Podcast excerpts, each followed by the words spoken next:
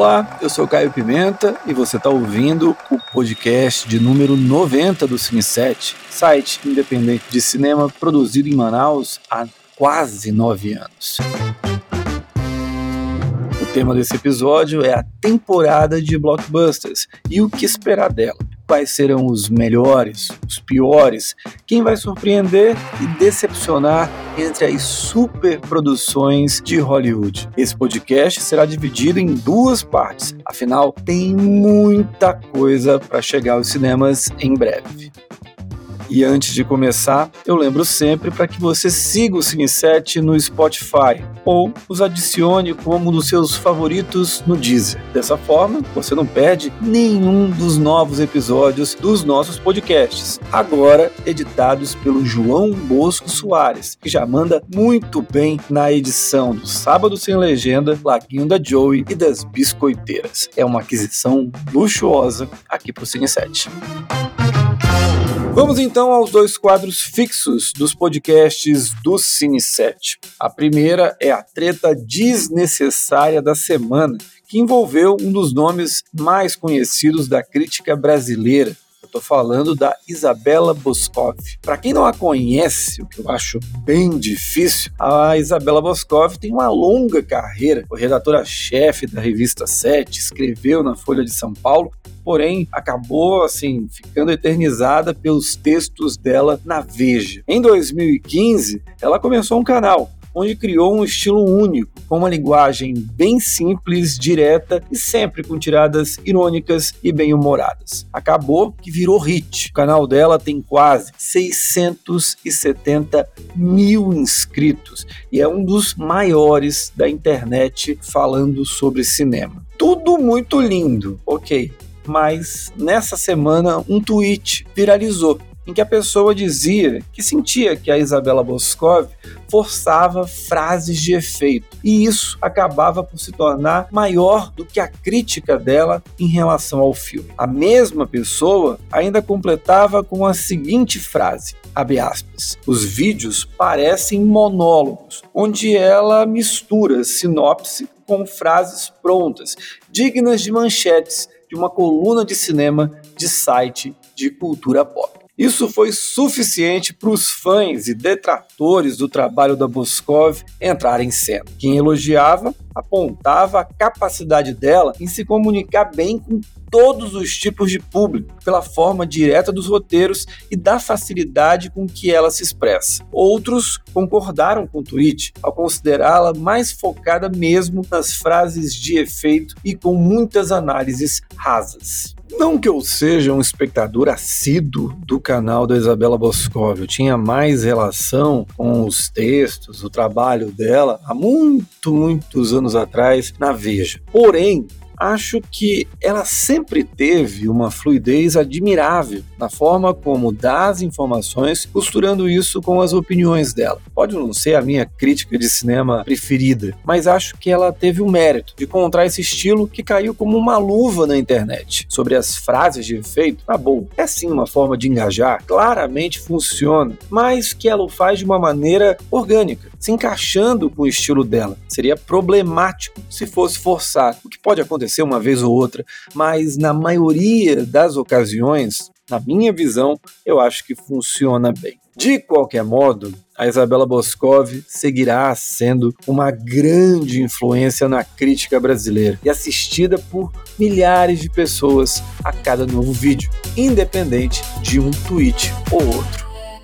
Agora é a vez do que o Cine 7 anda fazendo por aí. Nós estamos com as inscrições abertas para o curso Passo a Passo do Roteiro, que será ministrado pelo crítico do site, o Ivanildo Pereira, nos sábados de maio e junho, sábados à tarde. As aulas acontecerão no Centro Comunitário do Coroado, que é um bairro aqui da Zona Leste de Manaus, e é justamente por isso que o curso vai ser voltado exclusivamente para os moradores dessa zona que praticamente não recebe atividades do gênero relacionadas a cinema. É uma forma que a gente encontrou de descentralizar as ações do Cine7, democratizando o acesso para quem deseja aprender sobre cinema.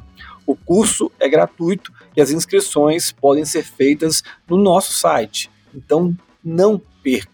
Esse projeto do passo a passo do roteiro foi contemplado pelo edital Manaus Faz Cultura 2022 da Prefeitura de Manaus e atende ao programa de cultura itinerante do município.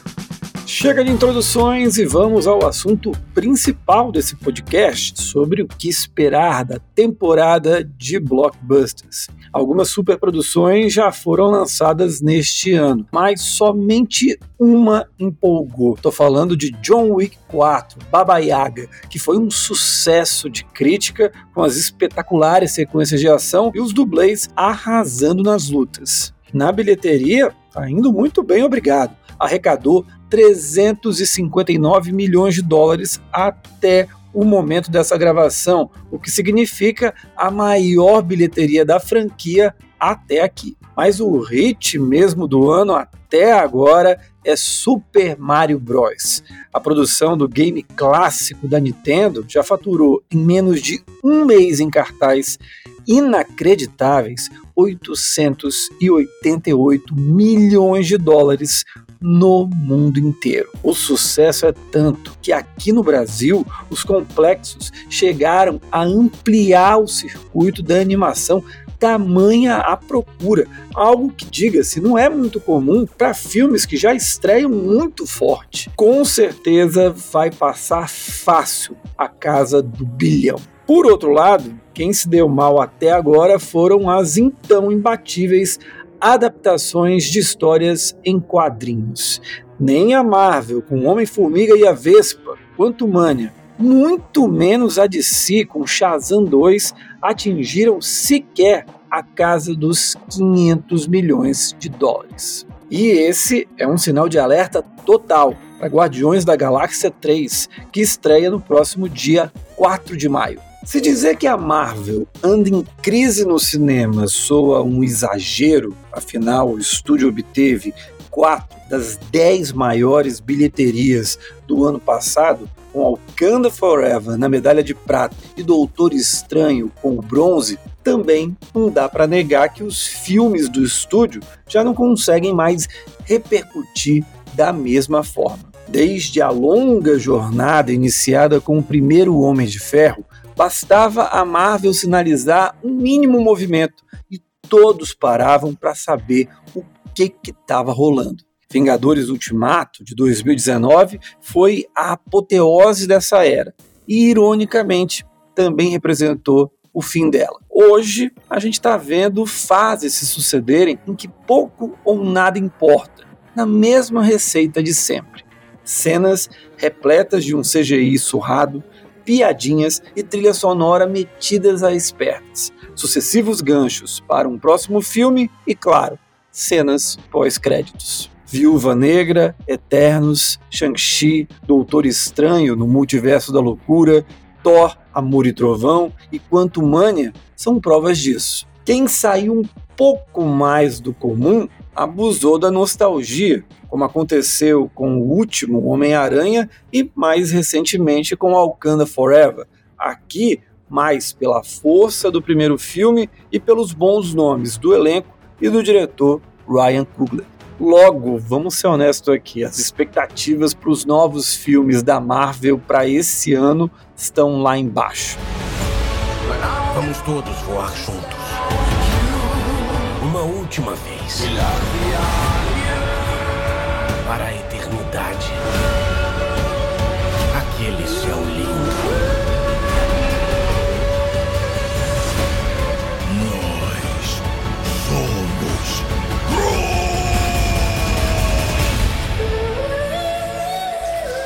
Com estreia marcada para o dia 4 de maio, Guardiões da Galáxia é a maior esperança da Marvel de tirar a barriga da miséria. Isso se deve, acima de tudo, ao James Gunn. O diretor e roteirista é praticamente um peixe fora d'água no estúdio, conseguindo ter o mínimo de espaço possível para criar dentro das limitações que executivos como Kevin Feige, As primeiras impressões divulgadas nas redes sociais e na imprensa são só elogios. Ainda é claro que seja sempre preciso certo cuidado com esses tipos de comentários feitos que soam mais como ações de marketing do que uma real crítica dessas obras.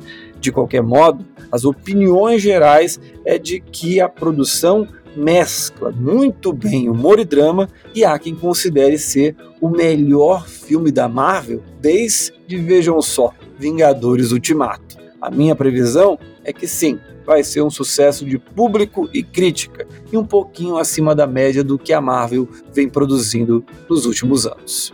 Se eu ainda deposito fé em Guardiões da Galáxia 3, infelizmente não posso dizer o mesmo de As Marvels. O que que você tá fazendo? Entrando no perímetro do ponto de salto. Vou conseguir umas leituras, Fury. Mônica. Tá ouvindo? Mônica. Oi. Com previsão de estreia para 9 de novembro, a produção traz de volta a Carol Danvers, a Capitã Marvel, vivida pela ganhadora do Oscar, a Brie Larson. Dessa vez, ela vai estar ao lado da Monica Rambeau e da Kamala Khan, a Miss Marvel, em uma aventura em que os poderes das personagens femininas acabam entrelaçados. O melhor estilo Sexta-feira Muito Louca. Se por um lado a diretora Nia da Costa inspira confiança após o ótimo A Lenda de Candyman, a última experiência de uma diretora prestigiada à frente de uma superprodução Marvel não foi nada animadora. Em Eternos, a Cole Zhao, ganhadora do Oscar por Nomadland, parecia podada em seguir os próprios passos dentro da estrutura de produção e do universo cinematográfico do estúdio. E curiosamente, as Marvels guarda certa semelhança com o fracasso de 2021, pois traz como protagonistas personagens que praticamente estão estreando nos cinemas, exceção, claro, a Capitã Marvel. O pior de tudo é que as séries do estúdio no Disney Plus, que introduziram muitas dessas personagens, passaram muito, muito longe de empolgar. É preciso ter boa vontade imensa para chegar ao fim, por exemplo, de Miss Marvel. Como se já não bastasse tudo isso, o trailer passou longe de ser animador, dando uma impressão de ser um filme para lá de genérico. Tomara que o Girl Power me desminta e eu quebre a cara. Tô torcendo por isso. Porém, a minha previsão é que as Marvels será bem esquecível e vai sofrer para faturar tudo o que se espera dele nas bilheterias. Seguimos no universo dos quadrinhos, porém agora com a DC passando pela transição para a nova era, ser comandada pelo James Gunn, o estúdio deve se despedir da atual fase com três superproduções e honrando os poderes do herói, Flash será o primeiro a chegar, no dia 15 de junho. Qual é o plano? Batman, o que a gente faz? Tenta não morrer. A princípio, o filme traz boas credenciais. O herói é um dos mais conhecidos do universo dos quadrinhos. O personagem também roubou a cena sempre que teve a oportunidade, como aconteceu em A Liga da Justiça. Vale lembrar que o momento em que ele aparece é, chegou a vencer o Oscar de momento popular em 2022. Se você não está lembrado, sorte a sua, esqueceu essa tragédia que a academia fez. Também o filme vai ter a volta do Michael Keaton interpretando Batman e, para quem ainda sente saudade, do Ben Affleck, também como Bruce Wayne. E o diretor argentino Andy Muschietti, ainda que não tenha feito nada brilhante, foi competente em It a Coisa. Enfim, tem bons motivos para a gente ver o longa. Por outro lado, que filme complicado é Flash. Além das confusões habituais, que é um filme da DC cheio de troca-troca, cheio de adiamentos, é uma aquela confusão clássica. Teve também o Ezra Miller, o intérprete do Flash. O ator aprontou tudo e mais um pouco fora das telas. Ele foi acusado de asfixiar uma mulher na Islândia, assediou uma mulher alemã, hospedou três crianças e uma mãe, só que a fazenda onde isso aconteceu era repleta de armas. Ele invadiu uma casa para roubar garrafa de vinho e, para completar, ele conseguiu ser preso no Havaí no ano passado em praticamente menos de um mês. Para um ator que precisa criar empatia com o público, para que a gente torça pelo herói, o Ezra Miller cá entre nós não está ajudando em absolutamente nada. Muita gente vai chegar com uma antipatia monstra no cinema só por conta dele. Para completar, o trailer recém-lançado dividiu opiniões. De um lado, empolgou os fãs conta de reunir o Flash, o Batman, o Superman em uma mesma história com sequências de ação grandiosas e, como eu já disse, tem a volta do Michael Keaton, que para os nostálgicos é a vida, é a glória. Críticas não faltaram em relação ao CGI, considerado muito aquém para uma superprodução há dois meses do lançamento. O temor é que seja novamente um trabalho apressado e bagunçado da DC, como tantos que já vimos nos últimos anos. Pelo menos as reações na CinemaCon foram de ótimas para cima. Mas aqui Novamente, eu ressalto que é necessário muito cuidado com essas primeiras reações. Em 99% das vezes, todo mundo que assiste ao filme em primeira mão acha tudo lindo, maravilhoso, perfeito, o que acaba sendo, na verdade, uma peça de propaganda muito mais do que uma opinião confiável. De qualquer maneira, ajuda Flash a chegar com menos resistência do que poderia acontecer. No fim das contas, a minha previsão é que, apesar de todo esse caos nos bastidores, Flash vai fazer muito sucesso. Isso graças à força dos personagens. Dois meses depois de Flash, é a vez de Besouro Azul, o filme que marca a estreia pra valer da Bruna Marquezine em Hollywood. Peraí, o quê? Mirro? Hospedeiro encontrado. Quem disse isso? Tudo bem, vai ficar tudo bem! Ah! Eu tô no espaço. Sistemas de reentrada prontos. Peraí, não, não, não, não, não, não! O blockbuster traz a história de Jamie Raids, adolescente que ganha superpoderes quando um misterioso escaravelho se prende à coluna dele e fornece uma poderosa armadura alienígena azul. Eu não vou negar que eu estou torcendo muito pelo sucesso de Besouro Azul, especialmente por conta da Bruna Marquezine. Vai ser muito legal ver uma atriz brasileira em um papel de destaque em uma superprodução hollywoodiana com forte pegada latina. Por outro lado, ao mesmo tempo, eu morro de medo caso o filme fracasse. E aí, o que vai surgir de brasileiro vira-lata e ressentido para pegar no pé da Bruna Marquezine, olha, não vai faltar, infelizmente. E esse medo, esse temor, ele cresce após eu ter visto o trailer. Pela milésima vez, lá está um herói aprendendo a domar os superpoderes. E aí ele cai, destrói tudo por onde passa. Depois, como se já não bastasse, vem o discurso de grandes poderes trazem grandes responsabilidades.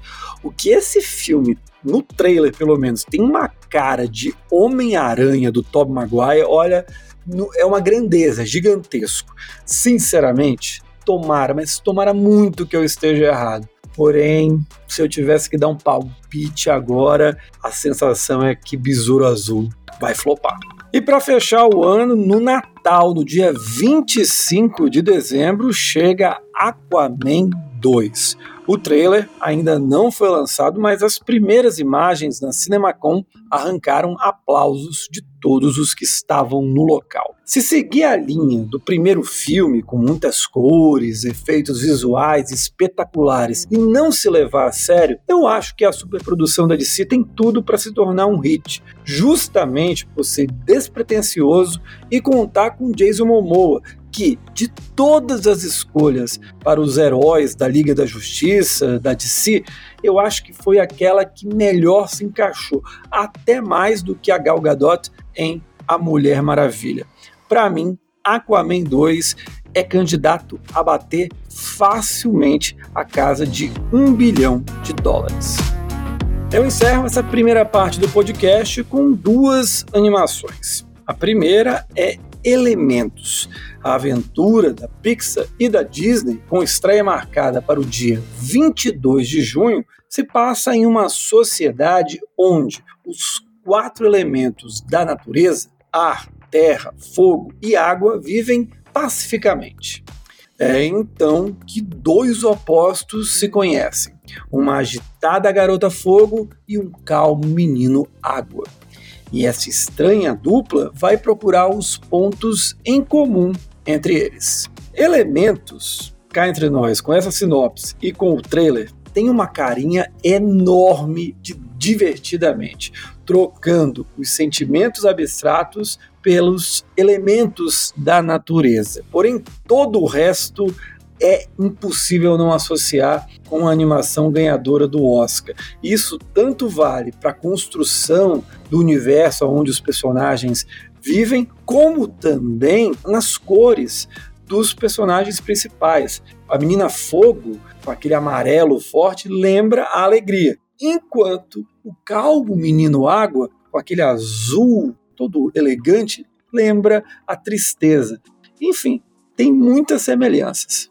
Agora, depois de um 2022 fraco, com o apenas simpático Red e o chatíssimo Lightyear, a Disney e a Pixar precisam recuperar a honra, precisam mostrar força, até para não acumularem uma segunda derrota consecutiva no prêmio da Academia. Diante disso tudo, a minha perspectiva é que seja um ótimo filme, mas ainda aquém dos melhores momentos dos estúdios. A minha grande aposta para ser o melhor filme entre todos os citados neste episódio é Homem-Aranha através do Aranha Verso. Miles, ser Homem-Aranha é um sacrifício. Você tem que escolher entre salvar uma pessoa e salvar o mundo todo. Quando o primeiro filme estreou, no fim de 2018, não havia tanta expectativa assim em torno da animação. Afinal, as atenções estavam todas voltadas para a versão live action com Tom Holland e o desfecho surpreendente de Vingadores Guerra Infinita. Aranha Verso, entretanto, chegou atropelando. Faturou 375 milhões de dólares e ganhou todos os prêmios possíveis da temporada, incluindo o Oscar de melhor animação, sem dar a menor chance para o então favorito, Os Incríveis 2. Tudo isso, diga-se, foi muito merecido. Aranha Verso soube traduzir a vibe adolescente e sentimental de Peter Parker, ao lado da Nova York caótica, como somente o segundo Homem-Aranha, do Sam Raimi, foi capaz de realizar. E diferente dos demais filmes da Marvel, conseguiu trabalhar o multiverso de forma coesa, explorando muito bem todas as possibilidades desse tipo de narrativa. Aliado a um visual que homenageava as histórias em quadrinhos e uma trilha sonora arrasadora, o longa se tornou uma das grandes animações da década passada. Diante disso, a continuação chegará cercada de enorme expectativa aos cinemas mundiais no dia 2 de junho. O time, entretanto, sofreu modificações. O trio de diretores do primeiro Aranha Verso saiu para dar espaço ao português Joaquim dos Santos, ao Ken Powers, roteirista de Soul e Uma Noite em Miami, e o Justin K. Thompson, o qual trabalhou no original como designer de produção.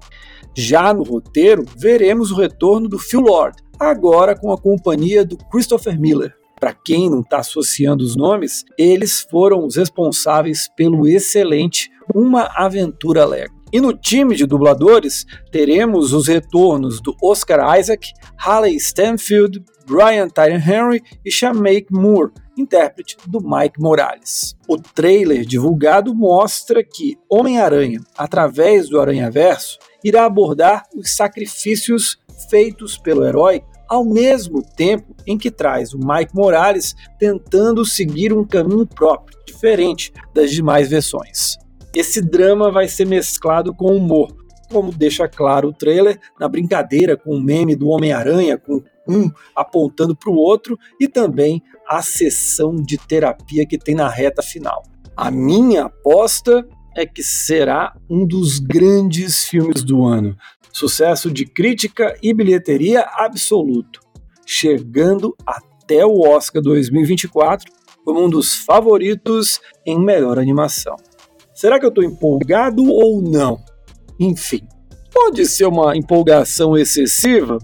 Admito que sim, mas acho que Aranha Verso tem potencial de sobra para cumprir todas elas.